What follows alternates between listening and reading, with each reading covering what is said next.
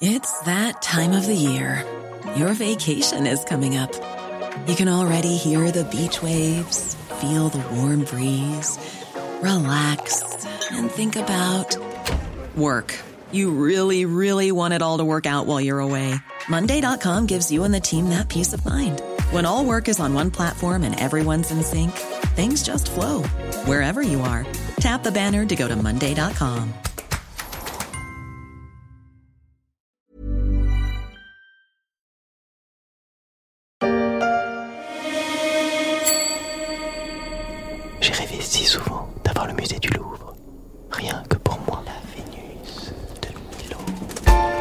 C'est le moment ou jamais de réaliser ce rêve. Le Louvre est comme on l'a rarement vu. L'obligation de réserver des créneaux de visite et le niveau modeste du tourisme à Paris ont considérablement aéré ses hautes salles et ses grandes volées d'escalier. C'est la Joconde en tête-à-tête et la victoire de Samothrace qui déploie ses ailes rien que pour vous, ou presque. On y respire sereinement l'art et la mémoire, deux piliers de nos sociétés que l'appât du gain menace comme jamais.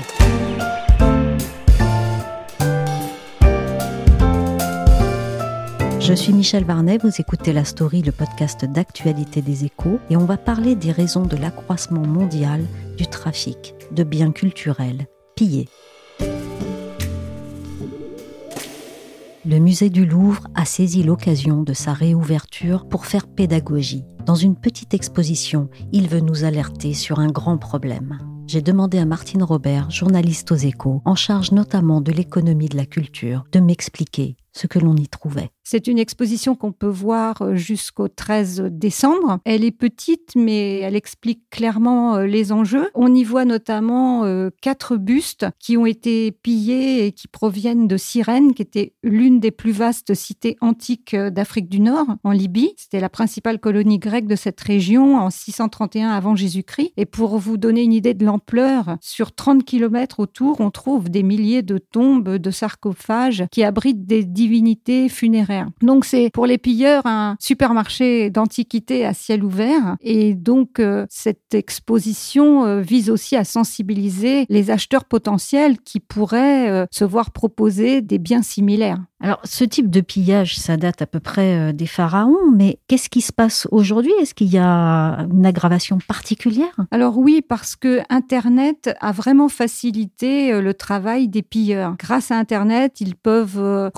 où sont les champs de fouilles, ils peuvent repérer finalement le type d'objet, ils peuvent s'informer sur le type d'outils utilisés pour eux-mêmes mettre à jour ces artefacts, et puis ils peuvent même trouver ensuite les marchands spécialisés ou les collectionneurs intéressés. Donc euh, finalement, ils ont, grâce à Internet, une sorte de mode d'emploi. Qu'est-ce qui a fait prospérer ce trafic? Il faut comprendre que la plupart des champs de fouilles ne sont pas gardiennés. Les budgets des archéologues sont souvent euh, très minces et ne permettent pas d'avoir euh, une sécurité euh, au quotidien le soir. Donc il y a des archéologues qui vous expliquent qu'ils fouillent dans la journée et c'est pillé le soir. Donc c'est très compliqué. Il y a une richesse, par exemple, en Orient. Il y a énormément de champs de fouilles dans des pays souvent instables politiquement ou parfois même c'est pillages ont la bénédiction d'organisations terroristes qui prélèvent leurs dîmes au passage, hein, comme Daesh par exemple. Euh, donc c'est très compliqué d'endiguer ce phénomène. Parce qu'actuellement, quelles sont les routes de ce trafic? Les routes, il faut savoir qu'elles sont mouvantes, qu'elles évoluent en fait hein, entre les pays sources d'antiquité et les pays euh, destinataires. Ça évolue en fonction de l'évolution des richesses, ça évolue en fonction de la géopolitique, de l'instabilité euh, de tel ou tel pays. En l'occurrence, les pays sources en ce moment, bah, c'est l'Afghanistan, la Syrie, l'Irak, le Liban, le Yémen, la Libye par exemple. Les pays destinataires euh, ça a longtemps été les États-Unis et l'Europe. Ça a tendance à se déplacer un peu vers l'Est, euh, vers l'Asie, vers la Chine, et ça évoluera encore, d'où aussi la difficulté à serrer le problème et la nécessité d'œuvrer à l'échelle mondiale et pas seulement à l'échelle de chaque pays. Est-ce que ces trafics ont marqué un peu le pas pendant la crise sanitaire ou bien au contraire ça a explosé? Alors non, ça n'a pas du tout marqué le pas pendant la crise sanitaire parce que au contraire certains pays se sont paupérisés et donc certains trafics possibles dans ces pays se sont arrêtés, donc il a fallu se reporter sur d'autres. Et le trafic des biens culturels, euh, il est permanent, quoi. Les fouilles, elles vont pas disparaître. Euh, donc non, ça s'est pas du tout arrêté. Comment alerter? Comment réagir au plus vite sur les terrains pour freiner ce trafic? Si on prend l'exemple effectivement de l'Irak, en gros, 90% des antiquités irakiennes en circulation proviennent de pillages aujourd'hui. Donc euh, l'idée, c'est justement d'essayer d'établir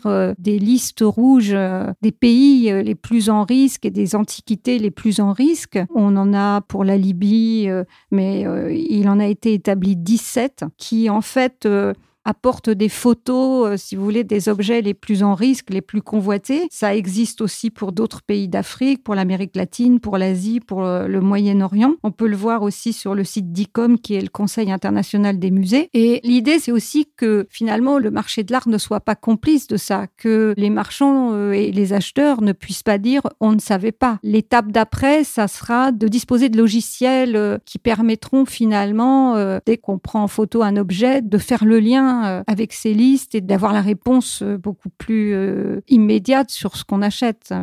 Quelles seraient les solutions pour endiguer ce trafic? Alors, on a une prise de conscience plus nette depuis 2015. Euh, euh, le patron du Louvre actuel, encore euh, aux manettes quelques temps, quelques semaines, Jean-Luc Martinez, s'était vraiment emparé du problème, avait rendu un rapport sur le sujet. Il y a eu un fonds soutenu par François Hollande, le fonds Alif, qui a été créé pour protéger le patrimoine. Mais on voit bien que c'est une lutte qui implique une chaîne de compétences des enquêteurs jusqu'aux personnes en charge de rendre ensuite la, justice. C'est une lutte qui doit s'appuyer sur des réglementations internationales et ça mobilise l'ONU, euh, ça mobilise l'UNESCO, ça mobilise les forces d'intervention, police, douane, gendarmerie, Interpol, l'Organisation mondiale des douanes. Plus cette chaîne de compétences sera internationale et plus elle pourra être efficace. Cette chaîne, elle en intercepte, c'est certain, mais comme c'est un puissant fond, euh, pour l'instant, c'est très très compliqué, oui. Et c'est à recomposer constamment. Constamment. Et est-ce qu'au niveau national, on est parvenu à mieux encadrer les choses pour empêcher les pillages et les trafics. La France a strictement réglementé les activités qui sont liées à l'archéologie pour protéger son patrimoine, parce qu'on veut aussi le rendre accessible au plus grand nombre. Pour autant, la France est un vaste terrain de jeu. Elle dispose de plus de 550 000 entités de fouilles. Elle dispose aussi d'un vaste domaine maritime qui abrite 6 000 épaves. A 20 000 biens culturels recensés. Les fouilles, elles sont soumises à autorisation du propriétaire du terrain, du préfet. Les pilleurs risquent des amendes. Tout découverte doit être déclarée immédiatement. Euh, tout vol est passible de 7 ans de prison et 100 000 euros d'amende. Mais la France, par la richesse de ses vestiges, n'est pas épargnée par les pillages. Les archéologues assistent à des pillages de plus en plus fréquents et importants des fouilles par ceux qu'ils appellent les détectoristes. Ils sont près de 10 000 en France à pratiquer leur loisir armés de détecteurs à métaux et on estime à 500 000 le nombre d'objets extraits par an. Même avec des garde-fous, le phénomène prospère. On imagine ce qu'il en est dans des environnements chaotiques. Mais alors, pour les scientifiques sur le terrain, notamment en Orient, les fouilles historiques deviennent-elles mission impossible ce que l'on vit euh, sur le terrain des fouilles, c'est euh, une situation qui ne cesse de s'aggraver, qui est quand même assez préoccupante. Vincent Michel est archéologue, enseignant-chercheur, spécialiste de l'Antiquité classique d'Orient. Il a initié l'exposition du Louvre. C'est vrai que le métier d'archéologue est toujours un, métier euh, un petit peu sensible, hein, parce que c'est vrai que dans nos terrains d'investigation archéologique, moi je le sens et je le vis euh, depuis 27 euh, ans que je fouille maintenant en Orient, c'est vrai que nos, les chantiers sont souvent visités. Le pillage fait un petit peu partie de notre quotidien, ce qui semble s'accélérer en fait avec la pandémie, avec un certain nombre de prises de conscience en fait par rapport au, au patrimoine. Que voulez-vous dire par de conscience C'est-à-dire que le patrimoine fait souvent partie justement voilà du paysage. À partir du moment où il devient convoité parce que on va prendre conscience de la valeur financière de ce patrimoine, eh bien voilà, c'est pour ça que les pandémies, mais aussi les, crises politiques rendent particulièrement vulnérable le patrimoine parce que les gens maintenant ont conscience que le moindre objet a une valeur financière. Et cet objet, eh bien, il est assez facile de l'exhumer, de le sortir de terre. Il est aussi facile de savoir ce que c'est. Il est très facile de savoir comment le transporter et comment le vendre. Il y a cette notion d'immédiateté rendue possible grâce à Internet. En un quart de seconde, n'importe qui qui a euh, justement accès à Internet peut se transformer en un pilleur. Et c'est cette accessibilité, cette facilité en fait, eh bien rend véritablement le pillage comme un des fléaux euh, contemporains en fait de notre humanité. Ça touche bien évidemment mes terrains d'investigation, c'est-à-dire l'Orient, mais euh, bien évidemment l'Afrique, mais aussi l'Amérique du Sud font partie justement de ces riches territoires où eh bien voilà la recherche d'argent facile et la mise en relation assez simple maintenant entre le, vendeur et l'acheteur, eh bien, euh, oui, je pense qu'on peut véritablement utiliser le terme d'industrialisation, sachant que cette industrialisation va avec l'anonymisation justement des transactions. Dans l'exposition du Louvre, comment les œuvres que l'on y voit, et notamment les bustes de sirènes, sont arrivées là? Quelle a été leur route? La grande spécificité en fait de cette exposition, qui est la première en France, c'est de pouvoir exposer des objets dont l'instruction est encore en cours. Hein. Il y a encore une enquête, la justice ne s'est pas encore prononcée, et donc on est en cours de cette instruction qui ne m'autorise pas effectivement à, tout dire. La chose que l'on peut dire toutefois, c'est que ce sont des objets qui ont été saisis et qui sont suspectés non pas de vol mais de pillage. Et c'est toute la grande difficulté en fait de nos actions, c'est de distinguer un vol d'un pillage. Un vol, c'est un objet qui a été soustrait d'une collection publique ou d'une collection privée. Donc c'est un objet qui a une certaine publicité et dont on peut relativement retrouver la traçabilité. Alors ça mettra du temps, mais euh, voilà, puisque cet objet est documenté, il a une photo, il a une... bon. La grande difficulté, c'est le pillage. C'est ce qu'on appelle des objets orphelins. C'est un objet dont on ne connaissait absolument pas l'existence, puisqu'il est sorti de terre d'une façon anonyme, de façon illicite, illégale, et qui va se retrouver sur le marché. Et donc, euh, c'est très difficile, puisque l'existence d'un marché légal fait que deux objets, les mêmes objets, peuvent appartenir tant au marché légal qu'au marché illégal. Donc, euh, notre difficulté, c'est est-ce qu'on est en capacité de faire la différence et de lutter non pas contre le marché légal, mais contre le marché légal. Alors, ce sont des bustes donc, qui sont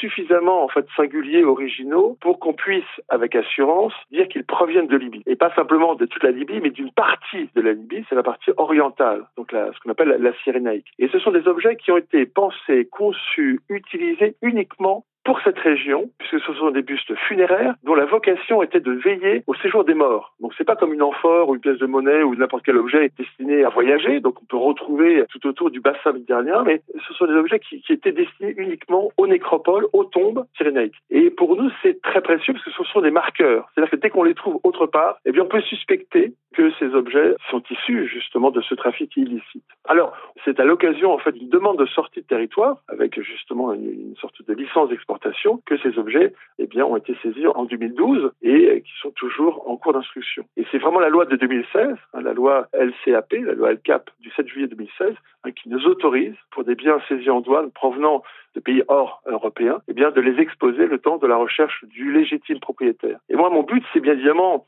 acteur de cette lutte, de travailler depuis l'identification des objets jusqu'à la judiciarisation des affaires, ce qui est le cas, mais j'en suis à mon quatrième juge d'instruction. Et euh, le but ultime, c'est bien évidemment, sans présumer la décision de justice, eh bien, c'est la restitution à l'État qui en a été justement privé de ces objets. Et donc là, bah, pour les quatre bus, c'est assez simple puisqu'on peut très précisément dire que euh, ces objets viennent de Libye. Et comment s'inscrivent ces œuvres dans la grande histoire? Alors ce, sont des bustes qui font partie d'un type assez connu qui s'échelonne entre le, 4e et le 2e siècle avant notre ère. Donc ce sont des bustes de divinités féminines, hein, ce sont que des femmes qui sont représentées, avec cette spécificité d'être des demi-bustes dont le visage est euh, en train de se voiler ou de se dévoiler. Et donc il y a un geste très beau, très ample, très gracieux justement de cette main qui voile ou qui se dévoile le visage. Donc c'est une production que l'on voit uniquement donc en cyrénaïque à partir justement de la, colonisation grecque qui a commencé en cette fin du XVIIe siècle avant notre ère. Pour vous, il y a urgence à alarmer sur la situation de ce site en particulier, mais sur tous les sites en général l'alarme, c'est le but de cette exposition. C'est vrai que lutter contre le trafic, c'est deux choses. C'est sensibiliser et réprimer. Moi, bien évidemment, c'est aider à la répression, mais c'est surtout, comme archéologue, eh bien, de sensibiliser tout le monde. Parce que, voilà, le patrimoine est vulnérable. Un trafiquant, lui, ce qu'il veut, sa seule motivation, c'est de l'argent. Donc, il trafique des biens culturels, des médicaments, des êtres humains ou tout autre d'objet. Sa seule motivation, c'est l'argent. Donc, euh, l'idée, c'est de donner une sorte de cri d'alarme pour dire que, voilà, le marché de l'art est en pleine expansion. Le marché de l'art, mais qu'il soit public ou privé, vous voyez, euh, c'est-à-dire le petit marchand sur Internet comme le grand marchand qui a pignon sur rue, une grande galerie qui a pignon sur rue, de dire voilà, vous développez une activité très lucrative, donc vous êtes vulnérable. Il y a vraiment une source de risque, de menace pour l'intégrité justement de ces biens culturels, parce que ces biens culturels, et notamment ces magnifiques statues, sont convoités comme seule source financière potentielle. Et c'est vrai que l'augmentation de la demande, eh bien, a pour corollaire l'encouragement du trafic illicite, hein, encourage les vols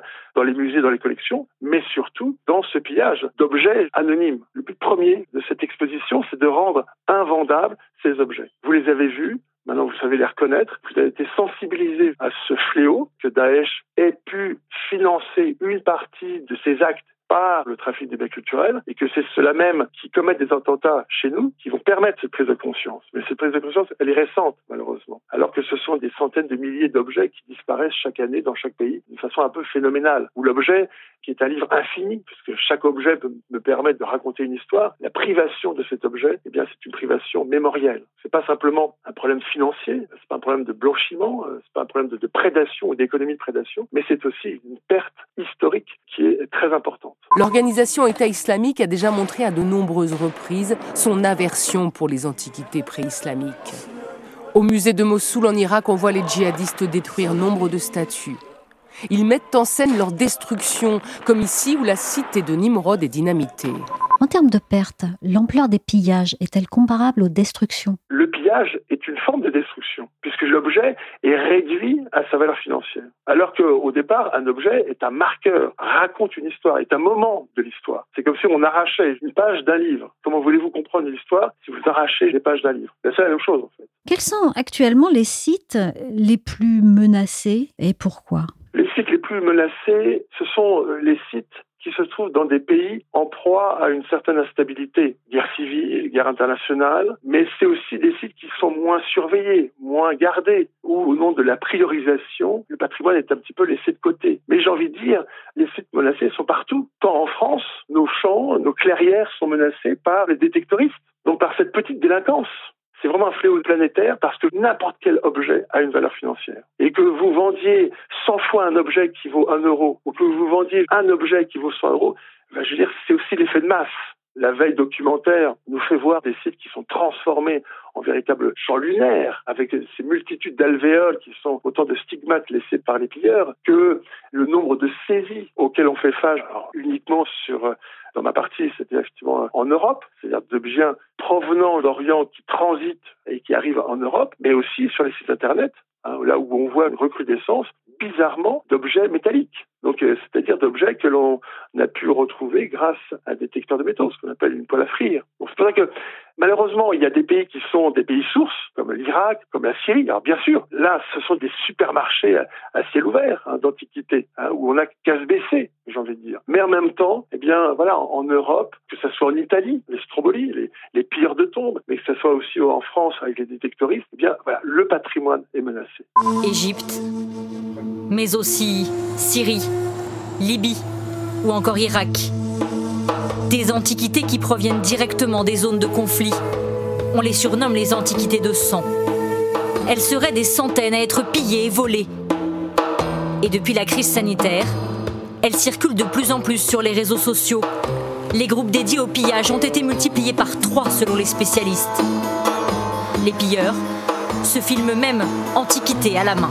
Qu'est-il important de diffuser comme message? Pour revenir à cette exposition, l'idée c'est la sensibilisation. C'est que on ne puisse plus dire je ne savais pas, qu'on ne puisse plus dire ah bah oui euh, je l'ai acquis de bonne foi. Comment le, 28 juillet 2021 on peut dire j'ai acquis cet objet de bonne foi alors qu'il provient d'Irak, alors qu'il provient de Syrie, alors qu'il provient de Libye et que même si on a vérifié qu'il n'était pas volé sur des listes Interpol, c'est véritablement se moquer du monde puisque en fait il a 90% de chances eh d'être un objet pillé. Qu'est-ce qui de manière simple peut éviter de faire un achat illégal? Comment on peut identifier les trafics et les trafiquants ah, ah. si j'avais une recette, je pense que les policiers et les douaniers avec lesquels je travaille seraient les premiers au courant et qu'il n'y aura plus de trafic. En fait, euh, sans vous donner des recettes, c'est plutôt par faisceau d'indices. C'est-à-dire que des objets venant de Libye, eh généralement, on dira que euh, sur l'annonce, vend objet d'Afrique du Nord. Parce qu'on ne voudra pas dire le terme Libye. Quelqu'un qui voudrait vendre des objets de Libye, de Syrie, d'Irak, du Yémen, du Soudan, c'est invendable tel quel. Donc on va trafiquer la provenance. Il ne va pas dire le Yémen, il va parler de péninsule arabique, il ne va pas parler de Libye, mais d'Afrique du Nord, il ne va pas parler d'Irak, pour au moins que ces mots-clés ne soient pas reconnus par les forces de l'ordre ni par les experts. Donc il y a cette provenance. Il y a aussi des pays qui sont, comme vous disiez, effectivement plus en proie à ces pillages. C'est effectivement les pays en guerre. Ce sont les pays qui sont les plus concernés par ce fléau mais c'est aussi les petites notations, c'est-à-dire qu'un objet qui a été acquis avant 1970 étant la grande année de la Convention internationale de l'UNESCO pour protéger les biens culturels. Et bizarrement, vous avez quantité de cartels de vente avec la collection privée acquis avant 1970. Donc là, on légitime une collection. Mais la des grandes difficultés, c'est cette coexistence en fait entre le marché légal et le marché illégal. Il est beaucoup plus facile de lutter contre la drogue, si je puis dire, parce que déjà ça a une odeur, parce que les antiquités n'ont pas, parce qu'il n'y a pas de marché. En tout cas en France, il n'y a pas de marché légal des drogues. Hein. Donc là, dès qu'on trouve la drogue, hop, on sait la différence. Le marché légal de l'art, effectivement, côtoie le marché illégal. C'est pour ça que il est vulnérable. Donc c'est pour ça qu'il faut tarir dans l'offre que la demande. Mais ça, ça demande aussi ben voilà, du temps parce que de vérifier, ça demande beaucoup d'énergie, beaucoup de moyens. Est-ce que les salles de vente sont prêtes? Est-ce que les marchands sont prêts à cet investissement en temps et, en moyens? Alors, de notre part, on va essayer de développer les moyens technologiques aussi pour reconnaître, ou du moins pour dire, attention, cet objet est susceptible d'avoir été pillé. Pourquoi? Parce qu'il est menacé dans son pays. Donc, c'est pour ça qu'il ne s'agit pas de lutter contre le trafic légal, mais d'alerter le, ce trafic légal de leur vulnérabilité, parce que va se noyer des objets qui sont en phase de blanchiment. Est-ce qu'on évalue, est-ce qu'on chiffre le préjudice de ce trafic? C'est très difficile d'estimer, comme n'importe quel d'ailleurs trafic illicite, entre plusieurs centaines de millions à quelques milliards, on ne sait pas. Mais c'est bien évidemment un chiffre que l'on doit ramener de la prise de conscience que le marché légal, lui, pèse lourd. Il pèse 63,7 milliards de dollars. Donc c'est ces prises de conscience qu'il y a de l'argent à se faire que eh bien, se développe le marché illégal de biens culturels. Et d'une façon très logique aussi, comme c'est la loi de l'offre et de la demande, eh bien, va se développer et se développe de plus en plus, donc le marché des faux, le marché des contrefaçons. Et ça, effectivement, dans les expertises que je fais, il y a de plus en plus de faux. Avant, c'est vrai que notre travail était assez simple de distinguer l'origine, la provenance, la datation, la fonction de l'objet. Maintenant, la première question qu'on se pose, c'est voilà, est-ce que c'est un vrai ou un faux? Parce que c'est vraiment un fléau supplémentaire qui est apparu depuis quelques années. Nos intérieurs valent-ils vraiment le saccage de ces traces de notre histoire? Merci à Martine Robert, journaliste spécialiste de l'économie de la culture, de m'avoir elle-même sensibilisée au sujet, qui sera à retrouver dans les échos. Et merci à Vincent Michel, archéologue, enseignant-chercheur et co-commissaire de l'exposition au Louvre. La story s'est terminée pour aujourd'hui. L'émission a été réalisée par Willy Gann. Pour suivre la story, n'hésitez pas à vous abonner sur les plateformes de streaming et de téléchargement de podcasts comme Spotify ou Apple et à nous donner 5 étoiles si nos émissions vous ont plu. Pour suivre l'actualité à travers nos articles, nos analyses ou encore nos enquêtes, rendez-vous chaque jour sur leséchos.fr.